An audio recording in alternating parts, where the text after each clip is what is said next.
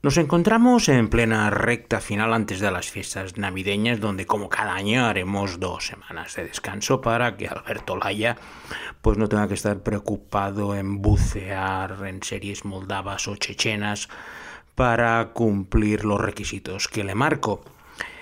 Por ello, hoy nos queda este episodio y el siguiente antes del paréntesis navideño. Vamos a viajar pues a un lugar muy bonito, montañoso, uno de mis lugares preferidos y que he visitado en muchas ocasiones, puesto que está relativamente cerca de mi lugar de residencia y allí pues puedo disfrutar de mi verdadera pasión que es subir montañas. Nos hemos acercado en otras ocasiones a lugares cercanos a este, pero hoy sí que nos vamos a concentrar en este departamento francés, para lo cual vamos a... Hoy vamos a comer fuerte porque el esfuerzo que vamos a realizar para movernos eh, lo requiere. Y para comer nada mejor que una fondue savoyarde, una fondue con los quesos especiales de esta región que difieren bastante de la fondue suiza, porque allí utilizan otros quesos y por eso tiene ese nombre especial de la fondue savoyard, pero se come exactamente igual que cualquier fondue de queso que conozcáis. Y para beber vamos a utilizar un licor de hierbas de la región que se llama Genepi, que es bastante potente, tiene entre 20 y 30, grados y que es el acompañamiento ideal junto con el Kirsch para esta fondue de queso. Pues hoy en esta nueva edición de Traveling Series con Lorenzo Mejino nos vamos a desplazar hasta el departamento francés de la Alta Saboya.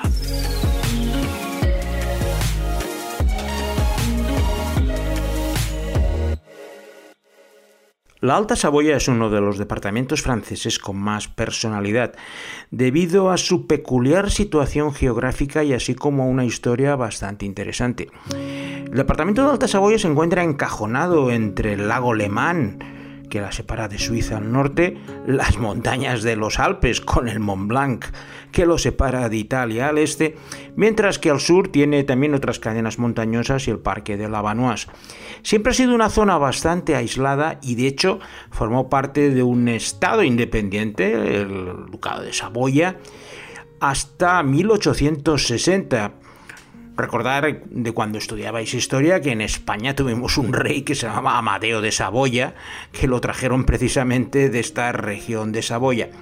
La razón es que era una zona muy rica, puesto que controlaba todo el tráfico de mercancías por los collados que separaban Italia de Francia. Y eso hacía pues que el comercio floreciera mucho a través de todos esos caminos antiguos donde desde los tiempos de Aníbal que cruzó con los elefantes para ir por los pasos de montaña de Francia a Suiza o de Suiza a Italia y eso le dio un gran poder a, sus propietarios feudales que desde el siglo XII establecieron este estado independiente de Saboya con unos duques que se iban eh, sucediendo hasta que finalmente a mediados del siglo XIX la pujanza de los reyes franceses pues bueno acabaron anexionándose y formando un departamento, uno de los últimos que se unió al París metropolitano en 1860. Al ser un apasionado de la alta montaña, mi lugar preferido de escapada en cuanto tenía cuatro o cinco días libres y no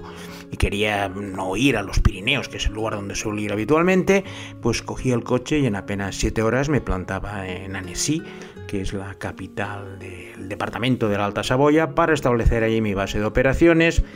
y pues poder ir o a escalar o a pasear o a hacer senderismo o las mil y una actividades que puedo realizar en esta zona. Pero Annecy es una ciudad preciosa, se encuentra al borde del lago del mismo nombre, el lago de Annecy, y mm, es conocida como la Venecia de los Alpes, puesto que tiene un río, el Tiú, que va serpenteando por en medio de la ciudad, creando una serie de canales y rincones que cuando vas paseando, pues eso te recuerda un poco tanto Venecia como Ámsterdam.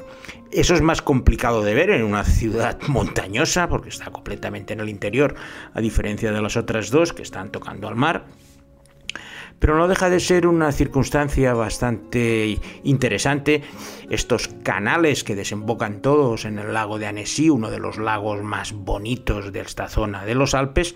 y además pasando por las callejuelas antiguas que evocan pues eh, historias medievales, puedes llegar hasta el castillo de los condes de Ginebra, que está en un promontorio por encima de la ciudad, y desde allí la vista tanto de la ciudad como del lago, como sobre todo de las montañas de los Alpes, con varios majestuosos picos de 4.000 metros con nieves perpetuas, que son un escenario maravilloso para disfrutar durante varias horas de estas vistas tanto del lago como de los Alpes. Y en esta ciudad de Annecy es donde tiene lugar dos miniseries que a su vez fueron la secuela de una primera y que tienen como epicentro precisamente el lago de Annecy. Y me estoy refiriendo a Le Tueur du Lac y Peur sur le Lac, el asesino del lago y Miedo sobre el lago. Contact le virus Tout est sous contrôle. Vraiment Le virus va se répandre à vitesse grand V, ça va être une hécatombe. S'étend à d'autres villes. On n'a rien pour l'endiguer. Nous, on va faire que tout ça s'arrête. Le Tueur del Lac, eh, o en castellano El asesino del lago, es la continuación con los mismos personajes de una serie que tuvo un enorme éxito en Francia, El misterio del lago, Le Mystère du Lac, que se desarrollaba en un lago cercano a las gargantas del Verdón en Provenza. El éxito tan brutal de esta primera serie hizo que sus productores pues intentaran eh, seguir con esta gallina de los huevos de oro, pero trasladando la acción a otro lugar para continuar con esta historia y sus dos protagonistas. En esta ocasión se trasladaron a Annecy, al lago de Annecy, sus dos protagonistas, que eran la policía Lisa Stoker y su marido, el gendarme Clovis Bouvier, que llevan una vida agradable en este lago con su primer niño, que solo tiene nueve meses, Tom. La madre ha vuelto a trabajar como policía tras su pausa maternal y ambos eh, se van a encontrar en un trabajo de los más complicados, la investigación de un asesino en serie de mujeres que está haciendo estragos tanto en Annecy como en otros pueblos pequeños alrededor del lago. Es una persona muy difícil de encontrar y durante estos seis episodios pues veremos cómo nuestros dos protagonistas pues van a hacer otra investigación policial. Es un polar francés que sigue todas las reglas de tener muchos sospechosos y vas descartando uno a otro, pero claro, se aprovecha de estos preciosos paisajes de Annecy, es como una postal turística, suben al castillo, se trasladan por los pequeñitos pueblos medievales alrededor del lago, en el casco antiguo de Annecy, y solo queda disfrutar pues de pues, una investigación criminal al uso. El éxito de la segunda entrega propició pues rápidamente hacer una tercera con los mismos protagonistas y también en la zona de Annecy. Esta tercera entrega, que recibe el nombre de Peur sur le lac, Miedo sobre el lago, se estrenó en 2020, pero se adelantó en dos o tres meses a algo muy actual, puesto que su sinopsis nos habla de un virus misterioso y mortalmente contagioso que amenaza a los habitantes de Annecy. Desgraciadamente, cada vez que pasa el tiempo, el número de víctimas va aumentando y para combatir esta epidemia, pues nuestros dos protagonistas, los dos detectives, solo tienen una solución, que es encontrar su origen, el paciente cero, para parar su propagación lo más pronto posible. Claro, visto desde nuestra perspectiva, mm, eh, no parece una historia muy original, aunque por eso os he dicho que es antes de la pandemia, por lo que un poco se adelantó no es, no es, muy catastrofista. A ver, muere mucha gente, pasan muchas cosas, pero al final no se separa mucho de las películas de contagios buscando al paciente cero, pero también aprovecha, pues, estos los maravillosos paisajes del lago de Annecy para ambientar la historia. Hoy va a ser un eh, podcast bastante montañero y os voy a dar dos opciones.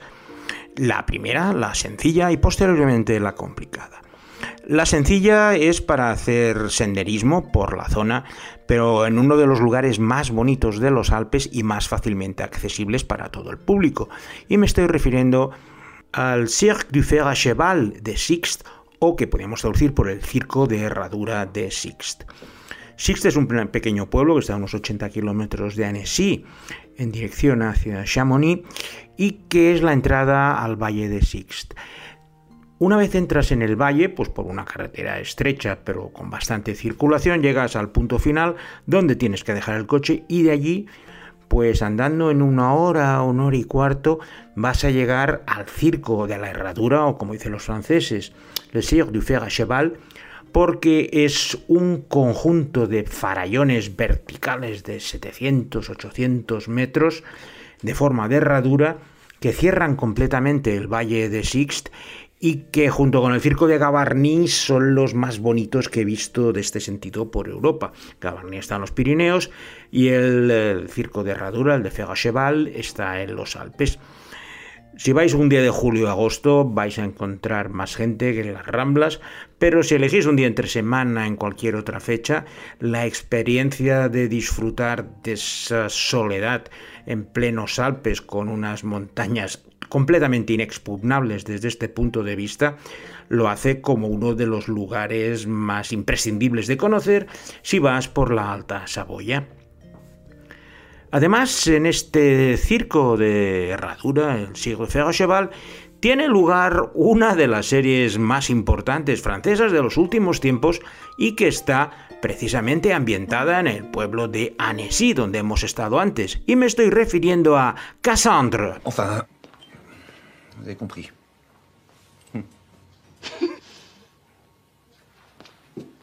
Vous vous rendez compte qu'on s'est quand même démerdé pour se faire une scène de ménage alors qu'on n'est même pas ensemble Non mais c'est fantastique. Cassandre es la historia de una mujer con una fuerte personalidad,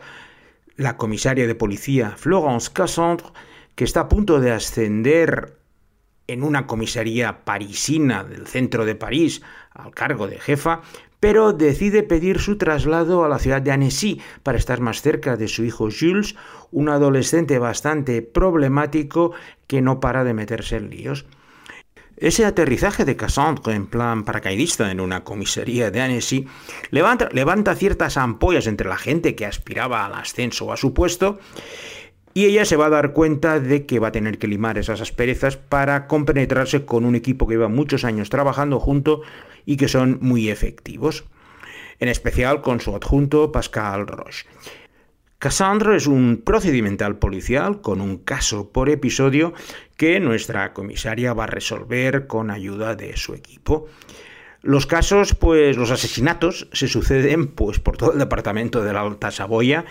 por eso recorren casi todos los lugares y teniendo en cuenta que ya lleva seis temporadas en antena con un gran éxito y unas grandes audiencias,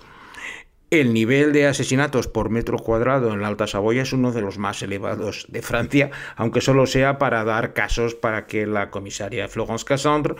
pueda investigarlos. La relación con su hijo es el único hilo de continuidad que vamos a ir teniendo durante los episodios, pero es una serie de estas que llamamos seguras, se está emitiendo en España por XN y me comentaba su responsable de prensa que estaban teniendo buenas audiencias porque es un tipo de serie que gusta mucho a las personas, no levanta grandes historias en redes sociales ni grandes artículos, pero la gente que busca un entretenimiento digno y con unas vistas muy bonitas, porque en esto Cassandra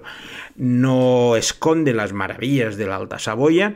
pues lo hace un entretenimiento perfecto donde tienes montañas, lagos y crímenes. Tras visitar este circo de Cheval, ahora os voy a proponer una actividad mucho más dura y que nos la recomiendo a no ser que seáis muy experimentados, pero que es una de las cosas que estoy más orgulloso en mi currículum montañero, que es la ascensión al Mont Blanc. Para ello nos tenemos que acercar a la ciudad de Chamonix, que seguro que habéis escuchado en mil lugares, que es el centro neurálgico del montañismo en los Alpes. Y allí yo iba solo, lo mejor en este caso es alquilar un guía, que él se encargará de todas las gestiones logísticas y a sus órdenes pues vas subiendo. El primer día subes con un funicular bastante arriba y desde allí pues por una travesía un poco peligrosa puesto que hay que pasar a algunos lugares donde las caídas de piedra son continuas, llegas al refugio de Gutier que el guía se ha encargado de reservar y allí pues descansas lo que puedes antes lo que te va a venir el día siguiente. La ascensión del Mont Blanc es peligrosa, necesitas bastante experiencia, puesto que tienes que controlar tanto el uso de grampones como el uso de piolet y vas a necesitar una cierta experiencia en especial en el tramo final. Yo en este caso el guía que llevaba era una persona maravillosa y excelente, me compenetré muy rápidamente con él, porque al ir atados los dos, si él se cae, lo tengo que también que parar. O sea, no es un tema de que me va a arrastrar a mí hasta la cima, sino que lo tengo que ganar. En especial al final hay una arista muy estrecha que hay que navegar con una cierta soltura. Elegí un día entre semana que hay mucho menos eh, tráfico de gente y de hecho fue a principios de septiembre que ya era temporada media baja. Por eso no tuve las aglomeraciones que otras personas han encontrado.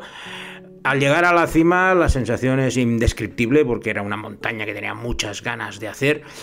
y desde allí pues nada, bajamos tranquilamente y por la noche pues me fui a cenar con él una fondue savoyard de lujo y con champán incluido porque había conseguido uno de mis principales objetivos montañeros como era subir a la cima más alta de Europa. Y por esta zona de Chamonix es donde se desarrolla la tercera serie de nuestra selección de la Alta Saboya de hoy y que lleva como título El Chalet, Le Chalet. Ça fait combien de temps que le chalet est inhabité 20 ans. Tu crois que c'est un rapport avec 97 ce qui arrive C'est pas un étranger qui a posé le piège et détruit le relais, c'est quelqu'un du village. C'est impossible, il y a que nous dans le village. Mais c'est ce que je te dis, c'est l'un de nous. Les Chalet es la historia de un grupo de 13 personas que se dispone a pasar un fin de semana estival en un enorme chalet situado en plenos Alpes franceses, cerca de Chamonix, pero los problemas empiezan cuando un desprendimiento de tierras destruye el puente, que es el único acceso al chalet, dejándolos aislados y por supuesto sin cobertura. Poco a poco van sucediendo cosas extrañas que van diezmando al grupo, todo ello relacionado con una serie de sucesos en ese recóndito valle alpino acaecidos hace 20 años. El chalet tiene una estructura similar a la de los diez negritos de Agatha Christie, con un grupo de personas aisladas, pues que van muriendo poco a poco y de forma misteriosa. Es un género bastante agradecido porque, bueno, siempre tienes la incógnita de cuál va a ser el siguiente en morir y quién va a ser el asesino final. Aparte, la historia la desarrollan en dos líneas temporales separadas 20 años entre ellas, pero que es bastante fácil intuir cómo van a estar relacionadas. El problema del chalet es que es un slasher en el que no pasa absolutamente nada trágico en los dos primeros episodios. Por lo cual tienes que estar esperando, pues eso, a que, a que empiecen a morir, que es lo interesante y lo que siempre buscamos en este tipo de series. Eso sí, como está rodado en esta zona alpina de Chamonix, las, vistas son preciosas y la sensación de aislamiento es muy correcta. Aquí estuvo disponible en Netflix, no sé si sigue estando, pero vamos, tampoco es que sea ninguna maravilla como para que os tengáis que suscribir para ver la serie. Para recuperarse del ascenso del Mont Blanc, nada mejor que dirigirme a orillas del lago Le Mans, a cualquiera de las ciudades, pero en especial a Tonon-le-Bain, una ciudad balnearia, que es ideal para poder relajarme en alguno de sus baños tras pues la dura ascensión al pico más alto de Europa. Al lado de Tonon-le-Bain también tenemos Ivoire, una preciosa ciudad medieval al borde del lago Le Mans que al otro lado, pues tenemos toda la parte de Suiza, desde Ginebra a Lausanne, con lo cual la sensación de estar en un lugar eh, el lago alemán es muy grande, parece como si fuera un mar. De hecho, ves mejor por la noche la orilla suiza del lago que la francesa. Pero te permite estar dos o tres días pues visitando los pueblitos que están en esta zona, que se encuentran en un perfecto estado de mantenimiento y que fueron el lugar de el rodaje de una serie de la que ya os hablé en su momento, pero que en esta ocasión voy a hablar de la segunda temporada, puesto que se rodó en esta región de la Alta Saboya, y me estoy refiriendo a Le Revenant. C'est exactement la même façon de procéder. C'est forcément le même meurtrier qui a 7 ans. Fallait que je t'empêche de faire du mal. Tu comprends En el capítulo dedicado al Valle de Aosta os hablé de Le Revenant y la relación con la presa de Tignes, que se encuentra situada en el departamento de Saboya al sur.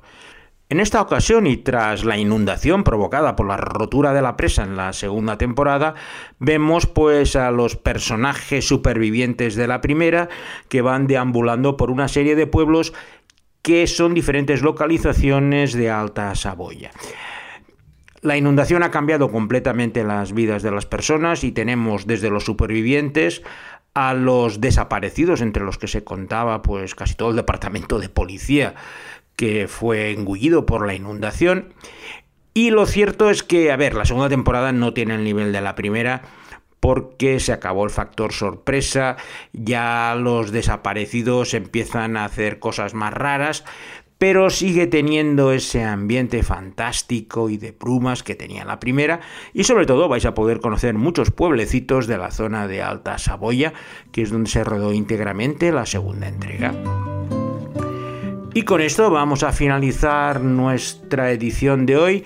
Yo ya me imagino Alberto Laya desembalando el paquete de fondue que tenía, que le había regalado pues algún, algún amigo en alguna fiesta y que nunca había utilizado, para empezar a utilizarlo tras las instrucciones de las fondues que hoy he dado. Y luego supongo que se pondrá a buscar la producción y las músicas de estas series, que no son muy complicadas. Y yo sin nada más me despido de vosotros hasta la semana que viene, donde tendremos una nueva edición de Traveling Series con Lorenzo Mejino.